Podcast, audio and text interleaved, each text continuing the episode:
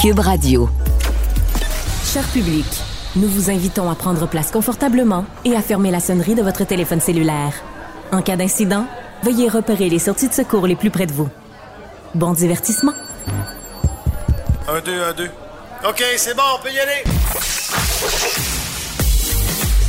Sophie Durocher.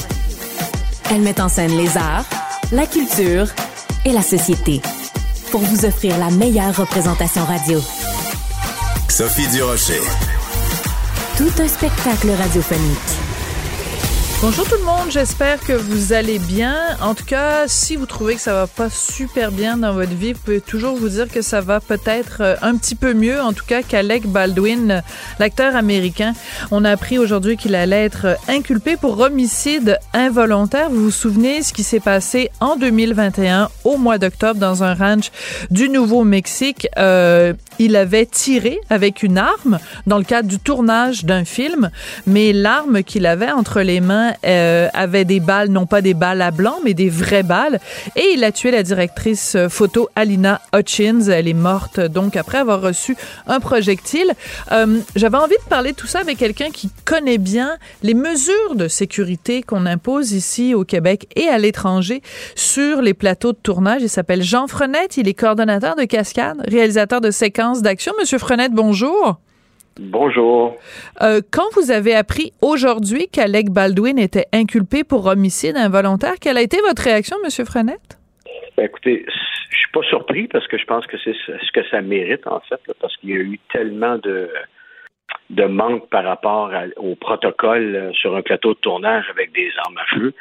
Et euh, ce qui est toujours incompréhensible dans tout ça, c'est qu'une des règles très importantes lorsqu'on tourne, Lorsqu'on a une arme à feu, on pointe jamais l'arme, même avec des balles à blanc, on pointe jamais, même avec rien dedans, vers quelqu'un.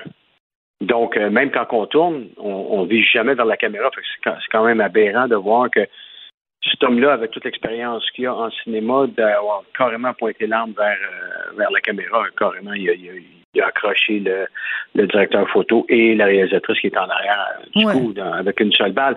Donc euh, il, y a un, il y a un manque énorme évidemment de la part de, de l'armurière là, Anna Guterres. Et bien sûr, le premier assistant réalisation aussi, parce que il y a toujours un protocole sur le plateau de tournage. J'en ai, j'en ai parlé souvent avec, euh, avec d'autres gens là, pour, au niveau des unions et tout, là, mais il n'y a rien qui se fait sans qu'il y ait eu un, un tous ces steps-là pour arriver après ça, dire OK, on peut tourner, c'est clair. Donc là, on a vraiment passé à côté de. Je pense qu'on a. Si on va sur, un document, on va dire on va, cocher les cases que toutes les toutes les, choses devaient être faites dans les règles de l'art, mais je pense qu'il n'y a pas beaucoup de cases qui ont été cochées. Ça, c'est sûr et certain, ben, malheureusement. mais j'adore la façon dont vous le résumez, M. Frenette, parce que c'est excessivement clair. C'est que même si on avait mis toutes les mesures en amont, ce qui manifestement n'a pas été le cas, mais même si on avait fait ça, le geste lui-même d'Alec Baldwin comme comédien qui prend une arme et qui la pointe directement vers la caméra, ça, en soi, c'est fautif. Exact, exact. Je un exemple. J'étais l'automne dernier, j'étais dans l'Ouest canadien, je tournais un film, puis on tournait avec des armes à feu, mais pas de balles, pas de balles à blanc, rien, tout était fait par ordinateur après. OK? Mais même là, c'était toujours clair avec l'armurier, avec tout le monde, qu'on ne pointait pas l'arme vers quelqu'un. D'accord. Donc, imaginez, vous voyez ce que je veux dire? Donc, moi, ce qui est inconcevable dans ma tête, pour moi, c'est qu'un gars comme ça, que ça fait ça fait au moins 40 ans, c'est pas 50 ans qu'il est dans le domaine du cinéma, puis il en a fait des films avec des armes à feu. Il, il connaît très bien le, le, le, les procédures. Oui, tout à fait. Donc, euh, mais, c'est un gros manquement. Un mais, gros manquement. Mais euh, ce que je comprends aussi, Monsieur Frenette, c'est parce que vous insistez beaucoup, je, je trouve ça intéressant, sur l'expérience d'Alec Baldwin, parce que, comme on dit, c'est pas son premier rodéo, hein? c'est pas la première fois qu'il tourne dans ouais. un film, mais aussi c'est surprenant parce qu'on se dit euh, le nombre de films américains en particulier, parce que peut-être qu'ici au Québec, c'est moins courant dans nos films, mais on a juste à penser, dans toute l'histoire du cinéma américain, ça part des films de cowboy, puis ça va aux films de Tarantino, ça va, tu sais, je veux dire, c'est, il n'y a à peu près que c'est difficile de trouver un film américain où il n'y a pas au moins une scène où il y a quelqu'un qui sort un fusil puis qui fait par par là. C'est soit un AK-47 soit euh, euh, un, un, fusil. Je veux dire ça fait tellement partie du cinéma américain que c'est surprenant que c'est sur un tournage américain que ça se soit produit Tout à fait. Puis je veux dire, euh, qu'on fasse un film au Québec avec des armes, quand on a fait, exemple, euh, bon Cop, Bad Cop 2 ou Nitro, Nitro Rush, etc. les procédures sont les mêmes, que je sois à Montréal ou que je sois à Toronto, à Vancouver, à Los Angeles, à New York, peu importe où on est, où on tourne, c'est les mêmes procédures. Donc c'est clair qu'il y a eu un énorme manquement au niveau de une grande négligence, en fait, de la part de, des gens qui sont sur le plateau qui devaient gérer cette ces, moments-là, c'est-à-dire l'armurier, le premier scénarisation. Puis je pense, j'en ai parlé aussi avec les avec euh, des gens de l'Union, que qu'il devrait avoir un cours pour justement éduquer un peu plus les techniciens qui sont sur le plateau pour être capable de reconnaître si l'inspection de l'arme a été bien présentée devant tout le monde. S'il y a des doutes, on veut voir. Donc, euh, parce que c'est hyper important. Il va toujours y avoir des, productions qui vont ils vont vouloir faire euh, euh, des séquences d'armes à feu avec euh, des balles à blanc. Donc, ça, va toujours être là. Mais moi, ça ne m'inquiète pas en, tant que choix parce que tous les plateaux que j'ai travaillé pour Québec, on a des super bons techniciens au niveau des armes à feu, tout ça. À Toronto aussi, Vancouver. Donc, euh, c'est souvent sur des petites productions. Enfin, on dit petit, c'est Alex Baldwin. On ne peut pas dire que c'est petit. non. Right? Donc, par contre, ce qui se passe, c'est que l'argent va plus en haut. Voilà. Sans rentrer dans les détails. Et euh, bon, en bas, ben, on va on va chercher une, euh, une, armurière de début vingtaine qui n'a pas beaucoup d'expérience parce qu'on la payera pas cher. Puis on va lui demander de faire l'armurière puis la l'accessoiriste, puis euh, faire ci, puis faire ça. Donc, au bout de la ligne, c'est sûr que c'est la recette pour une tragédie à un moment donné. Ouais. Qui, à vos yeux, est le plus responsable? Parce que là, vous nous avez nommé trois personnes qui ont contribué à ce drame-là. Donc, l'armurière, euh, premier assistant à la réalisation, Alec Baldwin lui-même. Dans, si vous deviez partager la responsabilité, le, la plus grande pourcentage de responsabilité, il irait à qui parmi ces trois personnes-là? C'est l'armurier. Hmm. Parce que la faute. Parce que c'est la première personne. Tu sais, Vous savez, les, les, les, balles, mettons qu'on fait des films plus modernes avec des, 9 mm, avec, euh, avec des, des, des, chargeurs, etc., où c'est jamais chargé trois jours à l'avance. Les balles sont mises dans, dans le chargeur ou dans le pistolet pratiquement sur le set pour démontrer que c'est bel et bien clean, qu'il n'y a pas, de, pas de résidus, il n'y a pas rien. Donc, euh, ça, ça part de là. là Puis moi, bon, j'ai lu aussi qu'elle avait comme actionné le, le fournisseur de, de de, de, munitions puis de d'armes à feu, mais bon, il reste qu'au bout de la ligne, la personne qui l'armurier, c'est pour ça que c'est une grosse job, c'est hyper important. Puis énorme respect pour ces gens-là, de mettre leur pied à terre, parce que souvent, sur les plateaux, puis j'imagine comme un, truc comme ça, OK, let's go, let's go, let's go, faut le faire, on n'a pas beaucoup de temps, on, peu importe, c'est souvent la, situation. Et ben il faut quand même mettre son pied à terre. C'est la même chose avec les cascades, on n'est pas prêt, on va prendre le temps, on va le faire comme il faut. Même chose avec les guns. juste une seconde, on va vérifier comme il faut. Puis si elle avait mis des, balles, puis elle les a à la dernière minute, c'était elle les vérifier chacune au lieu de rusher peut-être, puis mhm. de, tout mettre ça dans, dans, le pistolet. Donc, euh, c'est toujours le même scénario qui se répète tout le temps, puis tout le monde a peur un peu des fois de se faire taper sur les doigts parce qu'ils sont pas prêts à temps ou sont pas ou on décide, de changer l'ordre des scènes. Donc là, il faut, faut, aller plus vite, mais il faut prendre le temps de faire les choses correctement pour assurer la sécurité de tout le monde sur le plateau. Ben, ce qu'on entend de plus en plus, par contre, sur les plateaux de tournage, que ce soit télé, que ce soit cinéma, c'est que tout le monde veut économiser des sous. Donc, le temps, mhm. c'est de l'argent, puis du temps, on en a de moins en moins. Donc, est-ce que le premier coupable, c'est pas justement le temps ou la, volonté d'économiser des sous? Ça, c'est sûr et certain que ça part d'en haut, la gérance euh, à partir du directeur de production, du, euh, du euh, line producer, etc., qui, eux, gèrent vraiment l'équipe le budget et tout, euh, à ce moment-là, d'être assez euh, professionnel pour euh, laisser le temps, et même si ça prend un peu plus de temps pour, une, pour la sécurité. C'est comme, c'est pas quelque chose qu'il faut, faut, faut négliger. Donc, non, c'est sûr et certain que oui, ça part d'en haut. La, pression vient d'un peu plus haut. Là. Elle vient pas d'en bas. C'est que directement sur le plateau, dans l'action, c'est vraiment l'armurier avec le premier assistant parce que lui, il est à côté d'elle quand il remet l'arme à, l'acteur, peu, importe que ce soit, et il, va voir en même temps que c'est clean, puis il va dire oui, c'est clean, c'est correct, c'est bon, c'est safe. Donc, euh, ces deux personnes-là sont les, les personnes qui vont interagir avec l'acteur qui va se faire remettre l'arme souvent, surtout pour euh, quand c'est les acteurs principaux. D'accord. Euh, Donc. Euh, quand la nouvelle est sortie aujourd'hui, donc il y a deux personnes qui sont inculpées d'homicide involontaire. Alec Baldwin à titre d'acteur et de producteur et l'armurière Anna Gutiérrez Reed, chacun deux euh, accusations, deux chefs d'accusation, donc d'homicide involontaire. Et euh, selon euh, le, le, le, ministre de la Justice de Santa Fe, enfin le District Attorney, devant la preuve, il a dit ben il y a suffisamment de preuves pour les, les, les, accuser les deux. ils font face à une possibilité de 18 mois en prison, bon 5000 dollars d'amende. Moi, je me questionne sur des accusations qui sont déposées contre un comédien. Je comprends qu'Alec Baldwin n'est pas juste comédien dans ce film-là, euh, Rust. Il était aussi le producteur, donc ça explique peut-être pourquoi. Mais moi, je me dis, euh, quand c'est arrivé, cette affaire-là, ça a dû faire peur à plein de comédiens qui se disent, ben, écoutez, moi, je me présente sur un plateau de tournage, euh, je suis responsable de dire mes lignes de dialogue. Mhm. Après, pour le reste, je pense qu'il y a des professionnels qui m'entourent et, qui chacun a sa responsabilité. Je commencerai mhm. pas, moi, à euh, euh, remettre en doute le professionnalisme de mes collègues. Euh, est-ce que ça vous a surpris, vous, qu'un comédien soit accusé d'homicide involontaire pour quelque chose pour lequel il n'a pas vraiment de responsabilité? Ben, sa responsabilité, c'était de ne pas pointer le gun vers les gens. Oui, mais ça dépend ce qu'on lui a dit de faire. Si on lui a dit, ben, nous, on veut que ce soit plus réaliste, puis il faut que tu, tu pointes ton arme, ben, je pense qu'un un, gars de sa trempe et de son expérience, il aurait été capable de dire non, non, moi je fais pas ça, c'est pas D'accord. ça, c'est pas sécuritaire. Donc euh, moi je le vis continuellement quand je suis sur des plateaux. Là.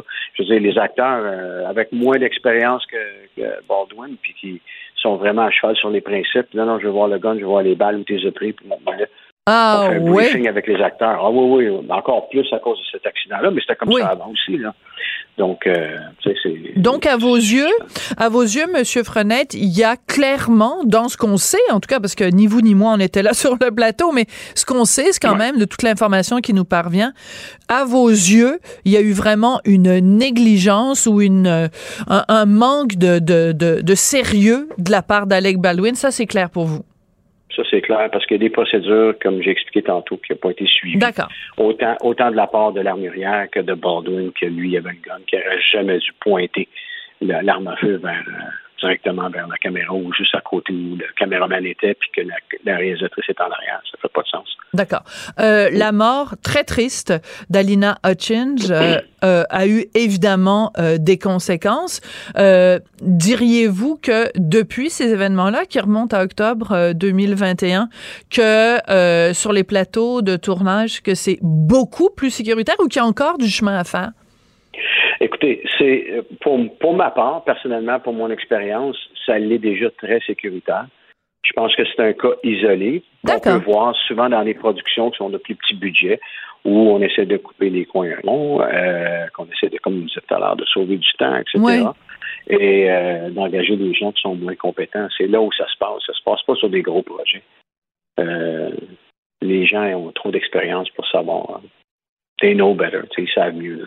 Je comprends. Ça, quelle tristesse, quelle tristesse quand même que ça ait pris la, la, la mort de quelqu'un pour que ben, qu'il y ait un certain nombre de personnes qui, qui se réveillent puis qui se rendent compte à quel point c'est dangereux. Puis euh, écoutez, ben, et on va évidemment suivre euh, euh, cette affaire-là. Imaginez si un, acteur de la trempe d'Alec Baldwin se retrouve en prison pendant 18 mois pour pour cette, cette erreur funeste-là.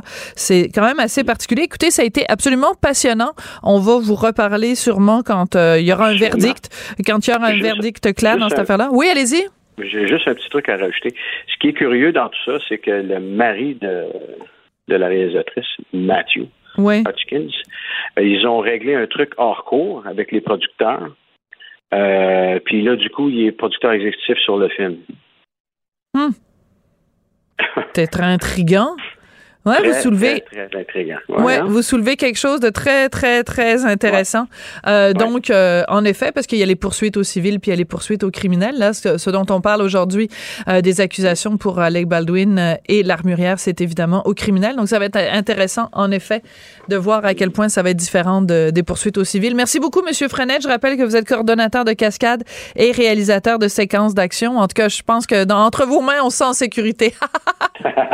C'est gentil, je vous remercie beaucoup. Merci, au revoir. Ouais.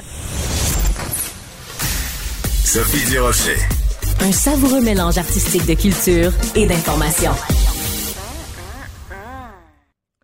Alors, notre ami Patrick de l'île Crevier euh, a envie de se prononcer sur un sujet que moi, je trouve absolument passionnant. Patrick est journaliste culturel euh, au 7 jours.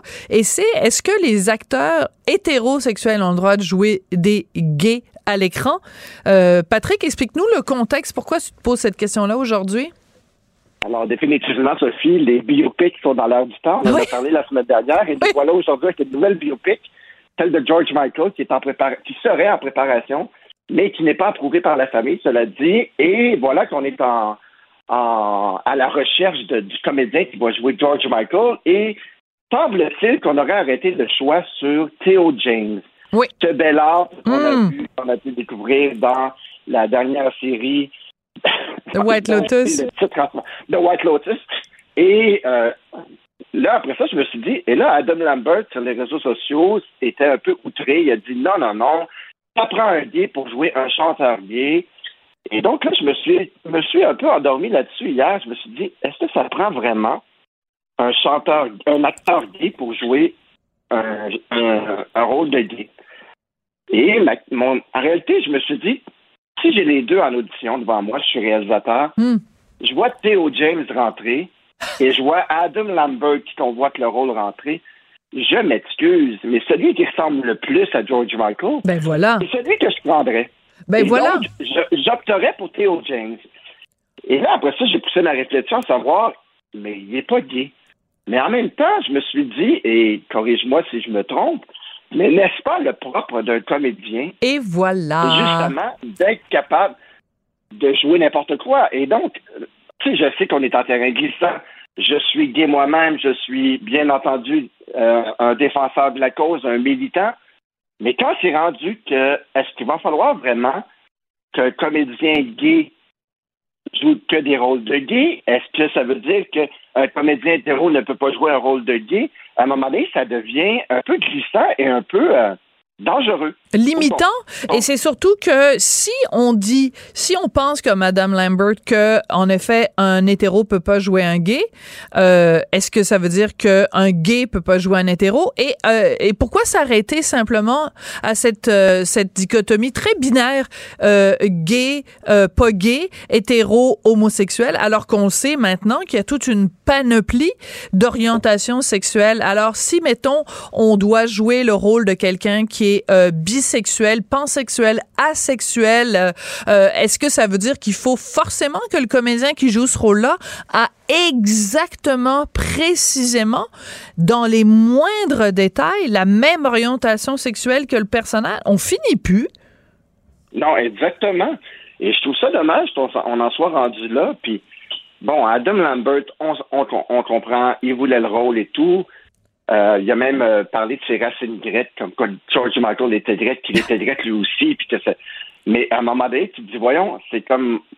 Pourquoi on y va pas, comme dirait ma grand-mère, au meilleur la poche? Ah, j'adore ta grand-mère. Je sais pas si elle est encore vi- vivante, mais Non, malheureusement. oui. Mais, euh, mais en même temps, ça, ça mène à une réflexion à savoir, mais on en est vraiment rendu là.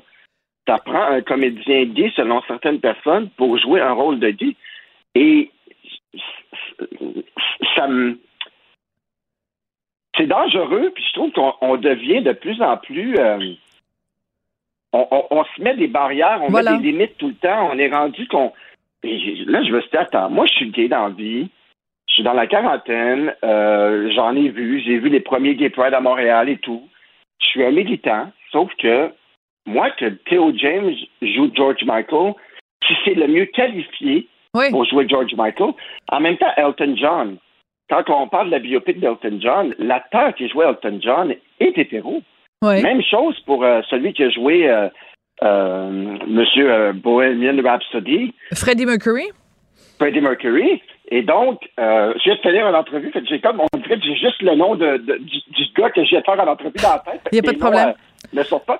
Mais c'est un peu, euh, tu sais, comme Madonna. On parle de Madonna. Est-ce que là, ils ont pris une blonde et tout, mais tu sais, est-ce qu'il aurait fallu euh, euh, prendre une fille ouvertement bisexuelle, vu que Madonna est maintenant ouvertement bisexuelle? Tu sais, on se perd là-dedans et ça devient presque ridicule. Mais c'est surtout en quoi c'est pertinent, parce que as, tu t'as dit tout à l'heure, et c'est tout à fait juste, le propre d'un comédien, c'est de, de se glisser dans la peau d'un autre. Mhm. Alors, il y a personne qui pense que Suzanne Clément est chef des urgences dans un hôpital à Montréal. Pourtant, c'est ça le rôle qu'elle joue dans Stat. Il y a personne qui pense que Sébastien Delorme, c'est un procureur de la couronne. Pourtant, c'est ça le rôle qu'il joue dans Indéfendable. Je veux dire, à un moment donné, il faut comme réexpliquer aux gens que un comédien, c'est ça que ça fait, ça joue à être quelqu'un qu'il n'est pas.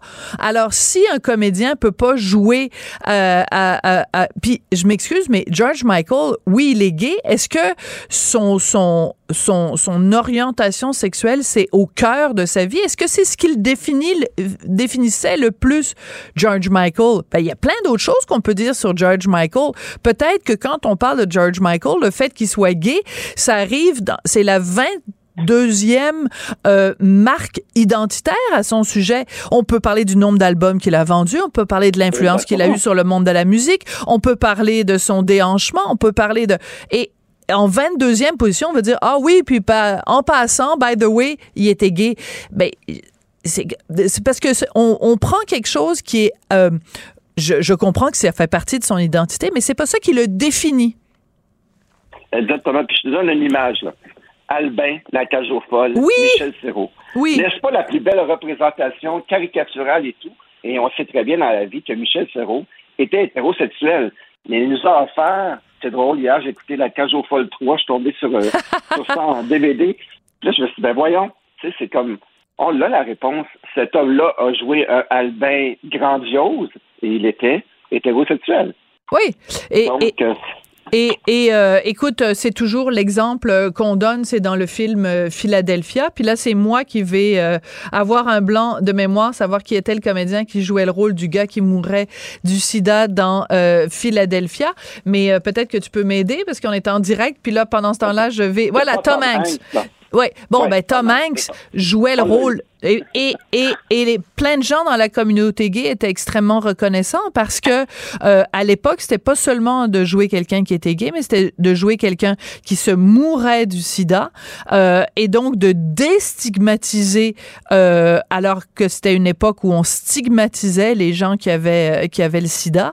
Euh, donc, euh, est-ce qu'il aurait fallu dire ben non, Tom Hanks, écoute, t'es la, la, la, le comédien le plus réputé à travers le monde. Il y a des millions de gens qui vont voir le film juste parce que Tom Hanks joue dedans. Mais c'est du quoi, on va se passer de tes services parce que tu trempes pas ta bisoune au bon endroit. Euh, ça un peu, euh, c'est réducteur. Mais ça en dit beaucoup. Philadelphia, c'est un film des années 90. Et à cette époque-là, on était fiers et heureux qu'un comédien hétérosexuel joue un rôle de gay.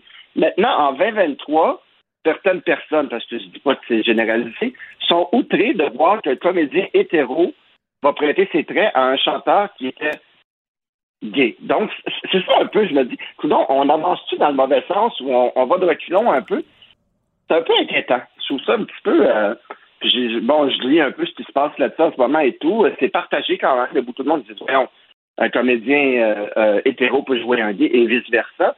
Puis en même temps, ça serait tellement limitatif. Puis imagine si un comédien qui est ouvertement gay, pour être en audition, en quoi c'est important, justement, avec qui couche? C'est comme. Ben, voilà. Et en fait, on devrait. Et on devrait même pas poser la question. Et je vais te donner un exemple sans mentionner le nom de la personne. À un moment donné, je reçois à la maison euh, un ami à moi, un comédien, euh, qui a joué euh, plusieurs euh, rôles à la télé, au cinéma, au théâtre, euh, euh, toujours des rôles hétéros. Et à un moment donné, dans la conversation, après un ou deux petits verres de vin, j'ai dit, ben toi, dis c'est quand même particulier, t'es t'es t'es t'es gay puis t'as joué tout le temps des hétéros. Et là, il me regarde puis il dit Sophie ça fait combien d'années que tu me connais? Ben là, je dis, je sais pas, ça fait 10 ans, 15 ans, 20 ans, je te connais. Ben, il dit, qu'est-ce qui te dit que je suis gay? Est-ce que tu connais tout de ma vie privée? Est-ce que tu sais, euh, quand j'étais jeune, avec qui je couchais? Est-ce que tu sais, les 20 dernières années, qui a fait partie de ma vie? Et là, je suis, je suis restée bête. Parce que c'est vrai, ce gars-là, ça fait des années, je le connais, mais je connais pas tout de sa vie sexuelle. Je suis pas dans sa chambre à coucher. Donc, moi, j'ai pris pour acquis, je disais, t'es gay, t'es gay, parce qu'il y a déjà eu des chums, mais il a peut-être déjà couché avec des filles, ou, euh, tu sais, je veux dire. Alors, il faut faire attention aux étiquettes. Exactement, puis c'est assez perdre, honnêtement. C'est, il y a un questionnement et il y a, il y a un double questionnement par rapport à la Tout à société fait. de où, où on s'en va. On est rendu, on est-tu rendu là? Puis je serais curieux de savoir, je vais même interroger certains amis comédiens et tout à savoir qu'est-ce qu'ils en pensent. Ben alors, tu On nous en- reviendras on en ça. rejasera. Voilà, on en rejasera. Patrick Delisle-Crevier, journaliste culturel au 7 jours, chroniqueur chez nous. On est bien content. Merci beaucoup. À demain, Patrick. À bientôt, Sophie. Bye bye. Sophie Durocher. Aussi agile qu'une ballerine. Elle danse avec l'information. C'est tout en anglais. Sophie Durocher, C'est toi qui as tiré la sonnette d'alarme? Le Québécois moyen était Guy Nantel, quelqu'un qui subissait et qui se disait je ferme ma gueule, ben, je veux pas perdre ma job. la rencontre. Cet asservissement, cette servitude volontaire. Tu sais, quelqu'un qui va dire, par exemple, moi, j'étais allé à l'urgence, là, j'ai attendu 6 heures, OK? La rencontre, Nantel, Durocher. Bonjour, Guy Nantel. Comment vas-tu? Je vais très bien, Sophie. Bonjour. Est-ce est-ce que tu étais un fan, toi, de la série Seinfeld? Euh, non, en fait, Non? j'ai écouté Ah. quelques épisodes, mais pas que j'ai pas aimé ça, mais euh, oui, co- correct. OK. Alors, euh, je vais te laisser présenter ton sujet, mais je vais quand même te présenter un petit peu plus tard un petit extrait euh, de Seinfeld, parce que moi, c'est ma série mythique. Donc, je te laisse présenter le cas de, de- un cas de conscience, un cas de morale assez extrêmement intéressant dont tu veux nous parler aujourd'hui. Oui, c'est un joueur, euh, Ivan euh, Provorov, donc un joueur des Flyers de Philadelphie, qui a refusé de porter un chandail euh, aux couleurs ben, de l'arc-en-ciel, aux couleurs LGBT. Moi, je te dis tout de suite, Sophie, d'entrée de jeu, là, je suis contre le geste que Provorov a posé, mais pas pour les raisons morales, justement, que tu évoques, puis que la plupart des gens euh, sont contre. Je vais t'expliquer pourquoi. Provorov, c'est un joueur des Flyers qui est payé 7 millions US par année, donc environ 10 millions canadiens. En ce moment, il y a une saison de deux buts, donc en une moyenne de 5 millions par but. C'est un petit peu hors sujet, mais tu vas comprendre. D'accord. Reste que la Ligue nationale a une initiative bien fatigante cette année, c'est qu'elle incite les équipes à ce que durant les séances d'entraînement d'avant-match, les joueurs portent un autre chandail que le chandail qu'ils portent durant le match. Donc, c'est un chandail euh, qui véhicule un message de diversité et d'inclusion et qui change de cause régulièrement. Donc, par exemple, hommage aux vétérans dans l'armée, puis cancer du sein, Black Lives Matter, les droits des Autochtones, tu vois le genre. Les Flyers ont fait donc une soirée LGBT Ouais. Avec le chandail arc-en-ciel et le gars décide, il dit moi je reste dans le vestiaire, je n'enfile pas ce chandail là parce que ça va à l'encontre de ma foi Bon. contre la religion orthodoxe, Orthodoxe, des. Russes. Et puis, bon, évidemment, cette religion-là, comme toutes les religions monothéistes qui rendent euh, le monde à moitié fou, euh, proscrit l'homosexualité. Et lui, donc, il décide qu'il va pas à l'entraînement d'avant-match et qu'il va juste disputer le match. La raison est complètement conne, je te l'accorde. Mais en même temps, j'en ai surtout contre la Ligue. On peut-tu jouer au hockey, cesser de tout le temps se faire répéter Ouais. partout où on va les causes pour lesquelles il faut être sensible, celles pour lesquelles il faut être moins sensible. C'est- contre ça que j'en ai. C'est-à-dire que c'est une ligue de hockey, jouer au hockey. Puis là, je reviens aux joueurs. Le hockey, ça s'adonne que quand tu signes un contrat de 10 millions, là, ce que ça inclut, c'est qu'on te paye grassement pour que tu mettes le mot du chandail qu'on dit de mettre, puis que tu ailles faire la pratique d'avant-match, puis que tu ailles faire le match. Jamais dans l'histoire de la Ligue nationale, on a vu un joueur refuser d'aller à l'entraînement d'avant-match pour des convictions personnelles. Et c'est pour ça qu'il faut le suspendre. On s'en fout de tes convictions qui sont hors contexte, ça n'a pas rapport. Et c'est.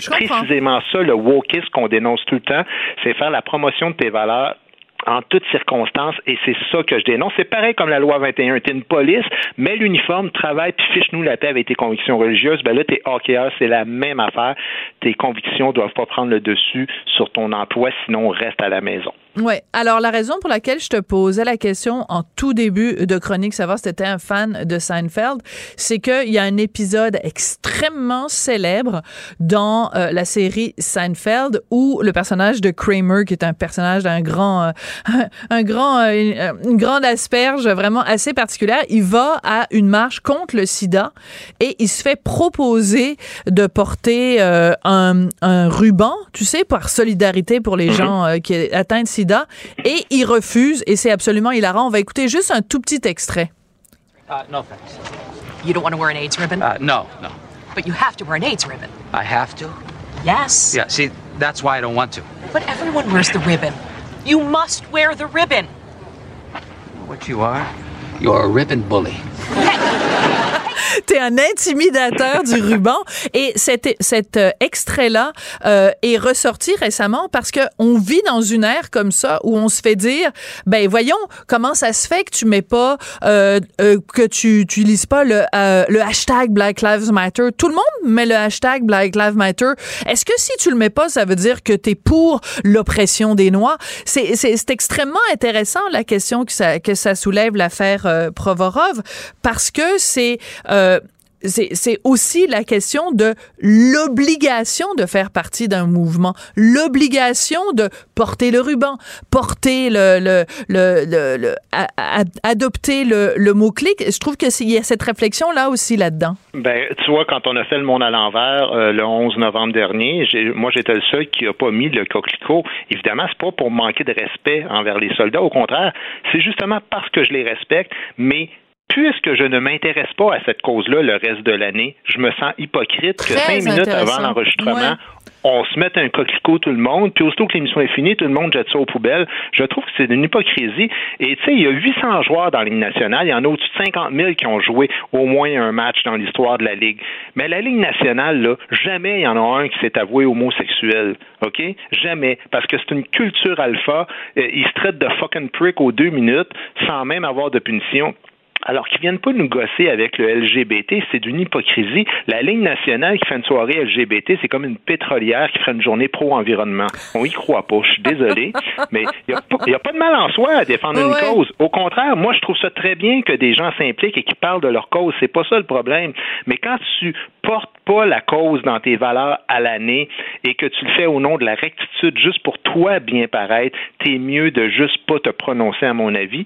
Et, c'est comme souhaiter bonne fête à quelqu'un de qui tu te fiches les 364 jours suivants. Ça vaut ce que ça vaut comme sympathie. Oui, tout à fait. Non, non, mais j'apprécie beaucoup la nuance. Et c'est pour ça que c'est intéressant parce que ce genre d'événement-là, c'est comme un test de recherche, les, les, tests psychologiques, là où on présente aux patients euh, dans le cabinet euh, du psychologue, on lui présente des taches noires et le, patient doit nous dire ce que ça évoque pour lui. Ce genre d'événement-là, ben c'est chacun y voit ce qu'il veut, c'est-à-dire qu'il y en a qui disent ben voyons c'est un cas flagrant euh, d'homophobie, il y en a qui disent euh, ben voyons donc, euh, je veux dire il faut respecter sa religion, passer sa religion, mais je trouve ça intéressant aussi parce que justement tu l'as dit au tout début, toutes les religions monothéistes sont profondément homophobes, mais il faut jamais le dire. Puis il y a plein de gens qui sont pour les droits LGBT, des gens qui, dans, certains cas, sont même euh, euh, gays euh, eux-mêmes. Mais quand certaines religions font preuve d'homophobie, ah là, tout d'un coup, on les entend plus parce que c'est l'excuse de dire ah ben là, c'est sa religion. Qu'est-ce que tu veux ben, qu'on fasse? C'est sa religion n'importe quelle connerie que tu fais dans la vie, si tu le fais au nom de ta religion, ben tout le monde la laisse passer. On le sait, on est ben vit dans cette époque-là. Mais moi, j'ai une question pour les gens qui sont très à gauche, qui ont sauté une coche, puis qui ont dit que c'était une preuve d'homophobie, ce que le gars a fait. C'est-à-dire, vous pouvez l'interpréter comme ça, mais tu sais, le Canadien de Montréal, il y avait un chandail vert camouflage là, pour rendre hommage aux soldats dans l'armée. Ah ouais? Si un, si un joueur avait fait la même chose, décidé de moi, j'embarque pas sa glace avec ce ah, ah, chandail-là. Ah. Est-ce que les gens de la gauche se seraient, se seraient révoltés comme ça puis auraient dit c'est un manque de respect envers nos soldats? Peut-être que oui, mais je pose la question, puis poser la question, c'est un peu y répondre. Puis j'ai aussi une question pour la ligne nationale qui dit non, les joueurs sont libres d'afficher leurs convictions, ce qui les habite dans leur cœur. Moi, je dis parfait, mais si un joueur qui jouait pour le Canadien était profondément souverainiste puis qui décidait que lui, il reste assis pendant la ligne nationale du Canada, est-ce que la ligne nationale laisserait passer ça ou il ferait comme la ligne nationale de football quand ils ont barré le premier joueur qui s'est posé un genou par terre pour le Black Lives Matter? C'est ça l'affaire. C'est que souvent, il y a des causes, il y a deux mm. poids, deux mesures, dépendamment si elles sont portées par la gauche ou pas. Ouais, très très très intéressant. Puis c'est vrai que le, le parle-moi pas du Haut-Canada, ça me donne des mots de cœur. Merci beaucoup, euh, Guy Nantel. Tu poses euh, plein de questions. J'ai déjà hâte euh, à ta prochaine chronique. Merci, Guy. À demain. Sophie Durocher. Passionnée, cultivée, rigoureuse. Elle n'est jamais à court d'arguments. Pour savoir et comprendre, Sophie Durocher. Vous avez vu cette étude cette semaine qui a énormément fait jaser. Cette étude qui nous dit qu'il n'y a pas de consommation d'alcool sécuritaire. Même un verre, c'est un début de danger. Euh, même de façon modérée, la consommation d'alcool est problématique et surtout euh, que l'alcool est, associé à euh, des risques de plusieurs cancers. Alors, est-ce qu'on devrait mettre sur les bouteilles d'alcool le même genre d'avertissement qu'on met sur les paquets de cigarettes. C'est en tout cas ce que pense, ce que pense pardon, mon prochain invité, Patrick Brazo, qui est sénateur euh, canadien, représentant du Québec, un sénateur indépendant. Patrick Brazo, bonjour. Bonjour Sophie, comment allez-vous? Ben moi, je vais très bien. Vous, vous allez bien aussi. Vous avez tweeté récemment que ça fait sept ans maintenant que vous êtes euh, sobre. L'alcool, pour vous, ça a été euh, un démon qui vous a causé énormément de problèmes. Oui, exactement. Mais en fait, ça fait sept ans euh, que, malheureusement j'ai fait une tentative de suicide, mais ça va faire euh, trois ans à la fin du mois de mars de cette année que, que je suis euh, je suis sobre. Alors alors oui, l'alcool, j'ai eu des problématiques avec l'alcool. J'ai abusé de l'alcool, mais maintenant je suis sobre et depuis 2016, j'ai fait de la recherche sur l'alcool et les effets de l'alcool. Et euh, au, travers des années, mon bureau, euh, on, a décidé d'introduire un projet de loi euh, S 254 qui forcerait les, les compagnies des, des compagnies de bière et de vin, des spiritueux, ainsi de suite, à mettre des étiquettes honnêtes sur leurs produits. Parce que maintenant, nous savons que une petite consommation d'alcool peut entraîner le, cancer et jusqu'à sept cancers euh, euh, euh, fœtaux. Il ressemblerait à quoi ces étiquettes? Est-ce qu'on parle du même genre d'étiquette qu'il y a sur les cigarettes? C'est-à-dire, est-ce qu'on verrait quelqu'un sur son lit d'hôpital en train de mourir d'un cancer, d'une cirrhose du foie? Est-ce que, est-ce que ce serait très graphique comme ça l'est pour les cigarettes? Mais en fait, je, je, ne suis pas certain en ce moment ici parce que ça, c'est fait lors de la réglementation après que le projet de loi est adopté. Alors ça, c'est hors de mon contrôle et de mes mains.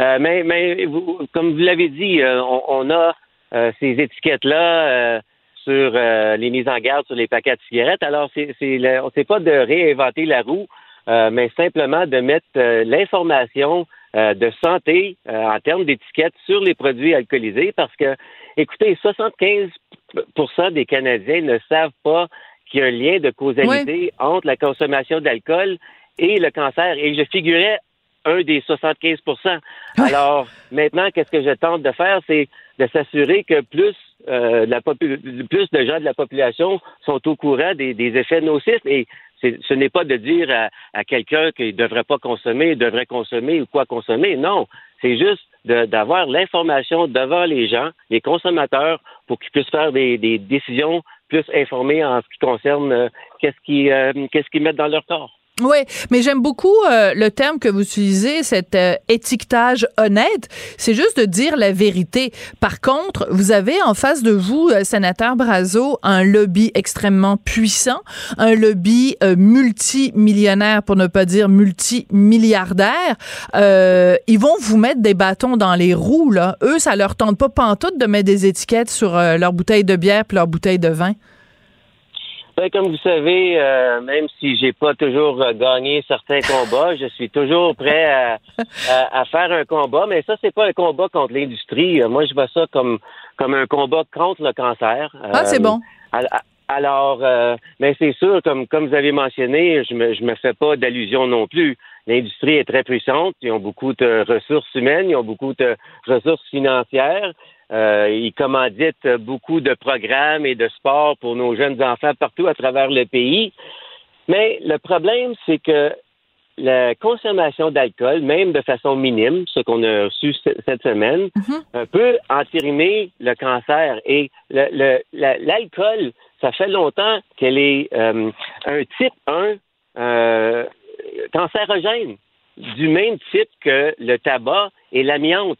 Alors pourquoi l'industrie ne sont pas ne sont pas juste honnêtes avec tous les consommateurs au, Canada, parce que presque 80% des Canadiens et Canadiennes consomment de l'alcool. Alors, pourquoi qu'ils ne sont pas honnêtes avec leurs produits? Alors, euh, si eux ne sont pas honnêtes avec leurs produits, ben moi, j'ai vu l'opportunité avec mon expérience et mes capacités, euh, aussi avec ma position pour, pour tenter de, de, de, de, forcer la main au gouvernement. Si l'industrie ne va pas euh, être honnête avec les consommateurs, ben le dernier recours, c'est le gouvernement. Alors, c'est effectivement ce que je tente de faire ici. Oui. Alors, vous faisiez tout à l'heure référence à un combat pour ceux euh, peut-être plus jeunes qui s'en souviennent pas, c'est que vous avez eu un, fameux, très, très, très fameux combat de boxe avec euh, euh, notre premier ministre Justin Trudeau. On se souvient tous de, de, ces images-là. parlez-nous un peu de à quoi ça ressemble un combat pour l'alcool, parce que vous avez tweeté cette semaine, vous avez dit l'alcool a contribué à 80 98 de mes problèmes. Arrêter de consommer, ça a contribué à 100 des solutions. Donc, le, Patrick Brazo avant l'alcool et après l'alcool, c'est pas du tout le même homme.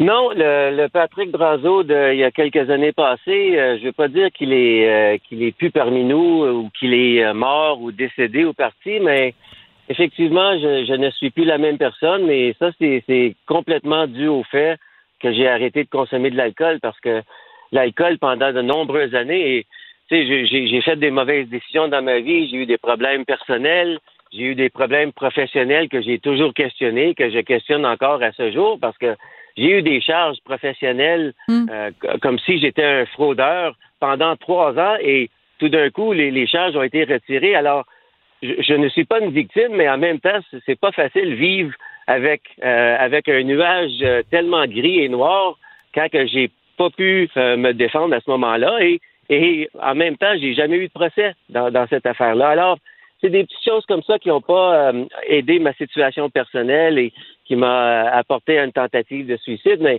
je, pour, pour, vrai, pour vraiment dire que l'alcool, ça, ça, ça, prenait tout mon temps dans une journée et tout votre temps. Vous pouviez aller jusqu'à combien de consommation par jour, M. Brazo? Ah, ben, ça dépendait des journées, mais euh, je pouvais. Euh, une, une, journée tranquille, c'était une vingtaine de, bières et peut-être un petit peu de vin et euh, quoi que ce soit, mais dans des périodes difficiles, c'était. J'aime autant pas le mentionner parce que c'est, j'en ai honte. Oui, mais en même temps, euh, c'est une maladie, l'alcoolisme. Donc, euh, si vous étiez diabétique ou si vous étiez, euh, si vous souffriez d'une autre maladie, vous seriez pas honteux d'en parler. Donc, je comprends, je comprends votre pudeur et je la respecte. Mais, mais le fait d'en parler, c'est important aussi parce que c'est en nommant nos démons qu'on est mieux capable de les, de les combattre. Je veux revenir un petit peu sur la fois justement où vous aviez fait ce combat de boxe avec Justin Trudeau. C'était justement euh, c'était pas juste anodin ou anecdotique. Là, c'était pour amasser des sous pour la lutte contre le cancer. Votre mère est décédée euh, d'un cancer. Donc, quand on dit, quand on a de plus en plus de preuves là, qui s'accumulent, des preuves béton du lien entre l'alcool et le cancer, c'est ça qui vient vous chercher là. Ben exactement, parce que comme j'ai mentionné plus tôt, euh, je figurais parmi 75% des Canadiens et Canadiennes qui n'étaient pas au courant du lien de causalité entre euh, l'alcool et le cancer. Et euh, quand j'ai quand j'ai vu euh, ces données-là, j'en revenais pas parce que on le sait que l'alcool existe depuis le, début des temps. Absolument. et peut-être que le cancer aussi. Alors, ça fait longtemps qu'on tente de trouver un remède pour le cancer, mais vu qu'on a tellement normalisé l'alcool, moi je crois qu'on devrait regarder à cette poison-là, à cette drogue-là, et on devrait euh, se pencher sur les recherches qui sont, sont très claires et se demander si c'est vraiment euh, la façon qu'on devrait aller de l'avant. Et encore, c'est pas de dire aux gens quoi faire ou quoi pas faire, mais on, dans mon projet de loi, on parle seulement du lien de causalité entre l'alcool et le cancer. Et je ne parle pas euh, de tous les problèmes euh, sociaux, la euh, violence, les problèmes juridiques, la violence conjugale, etc. Alors, j'ai tenté avec mon projet de loi de, que ça soit simple, mais c'est surtout pour protéger les consommateurs, pour qu'il y ait l'information devant eux. Ouais. Ben, écoutez, moi, je trouve c'est extrêmement intéressant comme projet de loi. Vous allez peut-être vous heurter encore plus que le lobby euh, des, des, producteurs d'alcool euh, à un certain déni. Les gens, euh, on aura beau leur dire c'est dangereux, c'est dangereux, c'est dangereux l'alcool. Euh, les gens veulent pas le voir. Il y a une forme de dissonance cognitive là. On sait que c'est pas bon, mais on continue à en prendre. On fait comment pour combattre ça, sénateur Brazo? Ben, moi, c'est simple. Quand les gens me, disent ça ou quand l'industrie euh, des alcools euh, disent des choses comme ça, je dis tout simplement, ben, OK, ben, vous, vous poussez de, consommer en modération, mais est-ce qu'on fait la même chose avec les cigarettes? est-ce qu'on dit à quelqu'un, est-ce qu'on dit à quelqu'un de, ben, au lieu de fumer 10 cigarettes, ben, fume-en 8, puis, puis, c'est correct, c'est correct. Mais hmm. non, c'est, c'est, c'est, c'est, de la foutaise, mais c'est juste encore, oui, c'est un combat très difficile parce que c'est, on, vise de l'alcool, un, produit que tout le monde, comme 80% des gens consomment.